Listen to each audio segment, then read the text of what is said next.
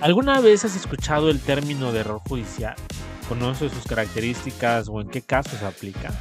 ¿Qué tal? Bienvenidas y bienvenidos a Derechos en Movimiento, un podcast de Conciencia de H Asociación Civil. Mi nombre es Eric Cornelio y en esta ocasión hablamos con el doctor Alfredo Islas, investigador, experto en derechos humanos en la Universidad Juárez Autónoma de Tabasco. Nos compartió acerca del error judicial, un tema quizás un poco, poco conocido, pero que sirve de eh, gran manera en el ámbito jurídico. Y bueno, les dejo con este episodio. Desde el punto de vista de la Diccionario de la Real Academia Española, que el error significa un concepto equivocado o un juicio falso. Y judicial da la idea de, de bueno, viene del latín que significa judicialis, que tiene que ver con, con un juicio, es con un procedimiento no, no puede, puede ser el juicio administrativo de la Administración de Justicia eh, eh, en, el derecho administrativo o en el derecho civil, eh, pero es un, juicio, ¿no? Bueno, no un procedimiento, es un, hay la, la, la, la, actividad jurisdiccional, esto es importante tomarlo en cuenta porque luego va a haber variaciones. Ahora, en el caso de la doctrina, eh, hay dos eh, grandes escuelas. La escuela que de alguna manera los españoles la han eh, utilizado y que tiene que ver con la indemnización que el Estado hace por daños y perjuicios que han sido causados por la Administración de Justicia. ¿sí? Y en ese caso tiene que haber una, relación, una resolución judicial regresemos otra vez al punto, es una resolución judicial y un elemento muy importante, se reconoce que hubo un error. Es decir, los elementos son, hay una indemnización, hay daños causados por la administración de justicia, el otro elemento es mediante una resolución judicial y se reconoce que hubo un error. Muy importante esto porque luego no será lo mismo en, otros sistemas. Y el otro modelo, que es el modelo de la doctrina francesa, que establece que, primero, la resolución es por un miembro de un tribunal. Entonces, aquí muy interesante porque mm, la jurisprudencia veremos eh, cómo varía, por ejemplo, en el caso de México, que a veces puede ser eh, eh, bueno, al, principio se dijo que podría ser por algún miembro del, como la escuela francesa, por un miembro de un tribunal, y luego ya cambió y ya se dijo que tiene que ser por quien ejerce las funciones jurisdiccionales. Porque además también ahí se hubiera previsto el caso de la Procuración de Justicia. Pero en este caso de la Francia, concretamente, que estamos viendo, es un miembro del tribunal, hay un juicio también, igual que como vimos en España, hay culpabilidad de la autoridad que llevó a cabo ese miembro del tribunal, ¿sí? Y un elemento que hemos reiterado igual eh, eh, que en el caso de la escuela eh, de la doctrina española, hay un reconocimiento de, de, error, ¿sí? Esto me parece muy importante. Entonces podemos ver que en los dos casos es una sentencia, la que hay, ¿sí? Que también se conoce la institución como en la doctrina como eh, error de impunidad o un eh, culpable impune o un inocente condenado. ¿sí? Esto ha sido eh, lo que dice la doctrina. esto es muy importante recordar, es reciente la institución, porque antes se consideraba que los jueces no cometían errores. Y es que los jueces no eran sino, eh, eh, recuerden que en su origen en el modelo eh, anglosajón derivaba de un acto del rey. Y entonces todavía actualmente en Inglaterra dicen la justicia del rey. porque se entiende que todavía que deriva del rey? Entonces, ¿cómo el rey se iba a equivocar? ¿Cómo el monarca iba a hacerlo? Después ya lo derivó en los asesores que cada vez fueron mm, siendo más independientes del rey y se convirtió como en Francia, en el caso del Consejo de Estado francés, que ah, finalmente es un órgano eh, administrativo, eh, pero que ya fue adquiriendo independencia en distintos países del mundo. Entonces, por eso no se, no se aceptaba que hubiera errores. Eh, en Francia fue hasta 1945 que inicia su reconocimiento. Debo decirlo para que quede bien claro que la jurisprudencia de la Suprema Corte de Justicia de la Nación de México, pues en realidad eh, eh, ahí es muy reciente, aunque ahora vemos eh, en sus tesis que, que surgió desde 1947, ahí lo ponen en paréntesis y dicen que desde 1947, pero en mi opinión no tiene los elementos que eh, la doctrina ni la, escuela eh, internacional, tanto universal como, como eh, la, la, europea este, e interamericana, prevén, ¿sí? Y, y, bueno, realmente se confunde con, con la responsabilidad que tiene el Estado en el pago de daños, ¿sí? Y, bueno, ahí, eh, ahora en paréntesis viene una tesis eh, en el Poder Judicial de la Federación que en 1947, en el título, en el rubro, viene que ahí eh, está el primer caso de error judicial. Yo recuerdo hace algunos años, lo revisé y no estaba. Ahora ya aparece. Bueno, ya será cuestión de que lo investiguemos a mayor, con mayor fondo. Entonces decíamos que hay a veces un error y se confunde la institución con la responsabilidad del Estado.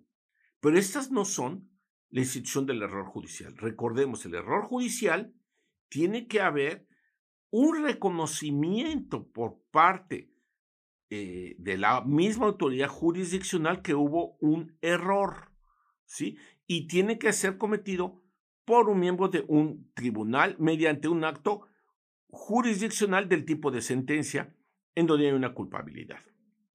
¿Sí? Eh, eh, ahora, bueno, eh, las instituciones que dicen que son error judicial, pues hay muchos que no, no dicen que, que hubo un error por parte de la autoridad jurisdiccional. Entonces no se pueden considerar error judicial. ¿sí? Si la institución no lo reconoce, entonces no es error judicial. Hay responsabilidad del Estado si ustedes quieren. Pero así, por ejemplo, en Francia, pues algunos dicen que, que hay error judicial desde las ordenanzas de Felipe IV en 1341.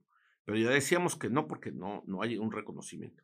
O también en el Código de, de Instrucción Criminal en 1895, o en España desde las partidas de la ley de 1899 y en el Código Penal de Marina y del Código Penal de 1928 y en la Constitución, ahora sí, de manera expresa, sí lo dice en la Constitución española, ahí sí lo es, de 1978. Y hay otros países que lo tienen, como el caso de Islandia y Dinamarca desde 1888, a Austria 1892, Bélgica 1894, este, Suecia 1895, etcétera, ¿no?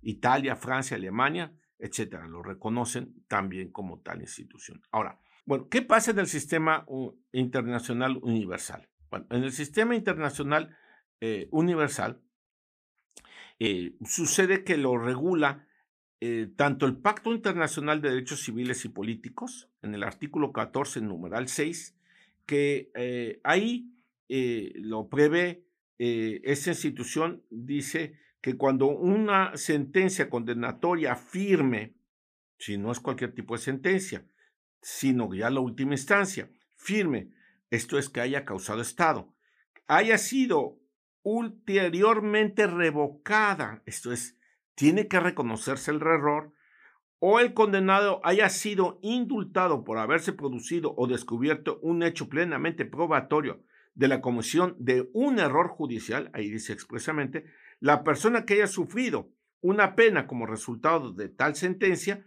deberá ser indemnizada, conforme a la ley, al menos que se demuestre que, el, que él es imputable en todo o en parte o el no haberse revelado oportunamente el derecho desconocido. Es muy importante ver porque la, en un sentido universal el instrumento internacional más aceptado en el mundo de los universales, eh, bueno, primero es el de los derechos del niño este, y de los discapacitados, pero también de los internacionales, este que es uno de los dos grandes pilares de la Declaración Universal, los dos pactos, pero este concretamente, pues tiene una aceptación en la comunidad internacional muy grande. Entonces, el haber aceptado el, pacto, eh, eh, el error judicial, eh, da los grandes lineamientos sobre ello. Pero hay también otros instrumentos que lo prevén, que es la, la Convención Internacional sobre la protección de los derechos de los trabajadores migrantes, ¿sí? Y entonces en ellos se reconoce que debe haber una sentencia condenatoria firme, esto es que haya causado Estado, ¿sí? Y luego, segundo, que la sentencia fue eh, posteriormente revocada. Fíjense ustedes, esto es muy importante. Fue revocada. Porque no es solamente que se reconozca, sino que la misma autoridad jurisdiccional lo revocó. Y hay una indemnización. ¿sí? Eh, ahora, y hay la excepción. En el caso que la persona lo supo y que del error, la beneficiada, lo supo, pero que eh, eh, oculta ella misma el error, entonces no hay derecho a la indemnización. Ahora, ¿qué dicen los sistemas regionales? Eh, los sujetos pasivos de este instrumento universal internacional son en el caso de la, del pacto, pues toda persona. Y en el caso de la ah, convención, eh, son solamente los trabajadores migrantes y sus familiares, pues son esos los sujetos pasivos. ¿sí? Ahora, en el sistema eh, regional internacional está la Unión Europea, está previsto en el artículo tercero del protocolo número 7 del Convenio para la Protección de los Derechos Humanos y las Libertades. Ahí establece en el número 7 que debe de haber una sentencia penal. Ahí lo cierra a no todas las áreas, a la materia penal lo cierra, condenatoria firma, ahí es común. Luego, que sea posteriormente anulada. Este elemento me parece muy importante porque no en todos los casos es así, se ha anulado. Y la excepción, la misma que hicimos, que hicimos referencia, que está en el sistema universal, que eh, la persona condenada haya ocultado el hecho desconocido, no, da lugar a la indemnización. ¿sí? Bueno, ese es entonces la, eh, el caso de la, del sistema, del sistema eh, em, este, eh, de la Unión Europea. Y en el caso del sistema de, bueno, ahí hay que mencionar que las diferencias entre el sistema universal y el, y el sistema eh, de la Unión Europea es que en el caso de la Unión eh, Europea, eh, el sujeto pasivo es la materia penal. En cambio, en el, en el sistema universal, ya dijimos del del pacto, es cualquier persona. No se limita a la materia penal, ¿sí? Bueno, lo mismo en el caso de México, lo cual es, es importante que luego lo, lo, lo veremos. En el sistema europeo, eh, la sentencia eh, revocada por error puede haber sido otorgado también por la gracia, por un error judicial. ¿sí? En cambio, eh, en el sistema universal, la sentencia fue revocada solamente por descubrirse el error judicial. Entonces, hay dos elementos en el sistema europeo.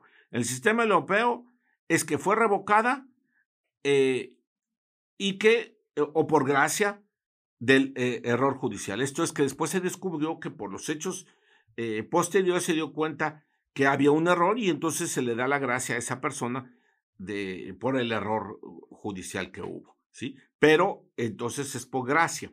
¿sí? Y eh, en el caso del sistema europeo es porque se descubre que em, ese tipo, en el sistema universal es porque se descubre este, este, ese error judicial. Ahora, la indemnización. La indemnización en el sistema eh, eh, europeo tiene dos posibilidades. Es como dice la ley o el uso que en el estado respectivo le esté dando. ¿Sí? En cambio, en el sistema europeo es solamente como dice la ley. Esto me parece muy importante porque en el sistema mexicano es también como dice la ley. No es solamente el uso. Ahora, el sistema mexicano, bueno, luego lo veremos, pero desde ahorita lo veremos a anunciar. La materia puede ser en todas, pero, eh, eh, pero debe de ser eh, el error patente y manifiesto. Y entonces ya ahí lo restringe muy, muy claro el tipo de errores judiciales. Si no es patente y no es manifiesto, no. Entonces restringe las posibilidades. Sí lo abre para el caso de que todas las materias, pero lo limita a que si no es patente ni es manifiesto, y luego ya define lo que es uno el otro, pues entonces sí, ya no lo es. Bueno, hay muchos casos. Eh, eh, fíjense ustedes que el tema del error judicial, generalmente no solamente en sus orígenes que se pensaba que el rey no cometía errores, y que después ya se fue eh, reconociendo, es que en la prensa, en la literatura o en la televisión, es constante los casos en donde se dice que hay error judicial. En cambio, los jueces ha sido muy lento, ¿sí? Muy lento eh, la legislación realmente sobre el tema. Por ejemplo, eh, eh, un caso muy importante reconocido es en la literatura de Emile Solá, cuando en el periódico La Aurora, en 1898, le dice al presidente en una publicación, acuso una carta al presidente de la República y ha sido muy interesante porque lo acusa de, de la mala administración que está llevando a cabo al presidente de la República en el caso Dreyfus. ¿sí? Ahora, eh, ¿qué ha pasado eh, en estos casos? Bueno, eh, hay pocas disposiciones realmente en el ámbito internacional sobre error judicial. Está la del Pacto Internacional y este, en sus interpretaciones, en la, observación número 13, dice que hay dificultades para aplicar el derecho a la indemnización judicial, ¿sí? Por la diferencia que hay entre las normas internacionales y las internas. Si las deficiencias que hay y la falta de, de compatibilidad entre unas con otras, que da lugar a las dificultades. Eso dice la observación número 13 del Comité sobre Derechos Humanos de Naciones Unidas que interpreta el Pacto Internacional de Derechos Civiles y Políticos. Entonces dice, hay dificultades.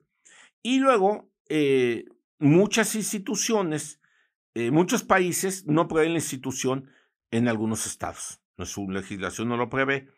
Y por último, hay falta de armonización del pacto con las normas internas. Esos son los problemas que se ven eh, en, el, en el sistema. Bueno, el sistema interamericano se prevé en el artículo 10 de la Convención Americana. Ahí se señala que el sujeto pasivo, eh, en el caso de, del sistema interamericano como en el sistema universal, dice el sujeto pasivo es la persona condenada eh, sin referirse a la materia, como sí lo prevé en el sistema europeo, que lo cierra la materia europea. ¿sí? En la materia europea es solamente la materia penal y en el sistema eh, interamericano, como es en el sistema universal, es eh, todas las materias. en cuanto a la sentencia revocada, mm, dice en el sistema interamericano que existe una sentencia revocada o por gracia. Solamente se requerirá una sentencia firme por error judicial en este caso. En cuanto a la indemnización, eh, mm, en el sistema eh, eh, interamericano como en el universal, la indemnización es conforme a la ley. Y en el sistema europeo lo abre, es conforme a la ley y conforme a los usos del Estado respectivo. Y las excepciones, pues es igual que en los, otros sistemas. Entonces, de esa manera tenemos que eh, eh, el sistema, en cuanto a su eh, resolución, aplicación, la Corte Interamericana no lo ha resuelto de manera directa, solamente de manera indirecta, escueta, en el caso Baena, Ricardo contra Panamá. ¿sí? Y en el caso de la comisión, pues no ha considerado una desaprobación hacia el Estado respectivo con respecto al artículo 10. Eso es lo que podemos mencionar con respecto a los sistemas, cómo funcionan. Sin duda alguna, en la lucha de los derechos humanos, en la defensa, es necesario dotarse de todos los recursos posibles para alcanzar estos objetivos de defensa. Y el error judicial surge también como un elemento en este ámbito de defensa de los derechos humanos. Es un tema bastante, bastante interesante eh, es algo que un poco se conoce quizás en el ámbito social, pero que es de pues, relevancia poder ir conociendo nuevos conceptos, sobre todo encaminados a poder aplicarlos de manera directa en temas de eh, violaciones de derechos humanos, por ejemplo, que no solamente viene desde el ámbito nacional, sino como lo escuchamos con el doctor Islas, viene también en distintos ámbitos eh, internacionales, ¿no? Y hay una diversidad también de, ejemplos que podamos que podemos utilizar a la hora de aplicar esta parte en temas jurídicos. Bueno, esto fue eh, Derechos en Movimiento, un podcast de conciencia de H Asociación Civil. Mi nombre es Eric Cornelio y nos vemos en el siguiente episodio.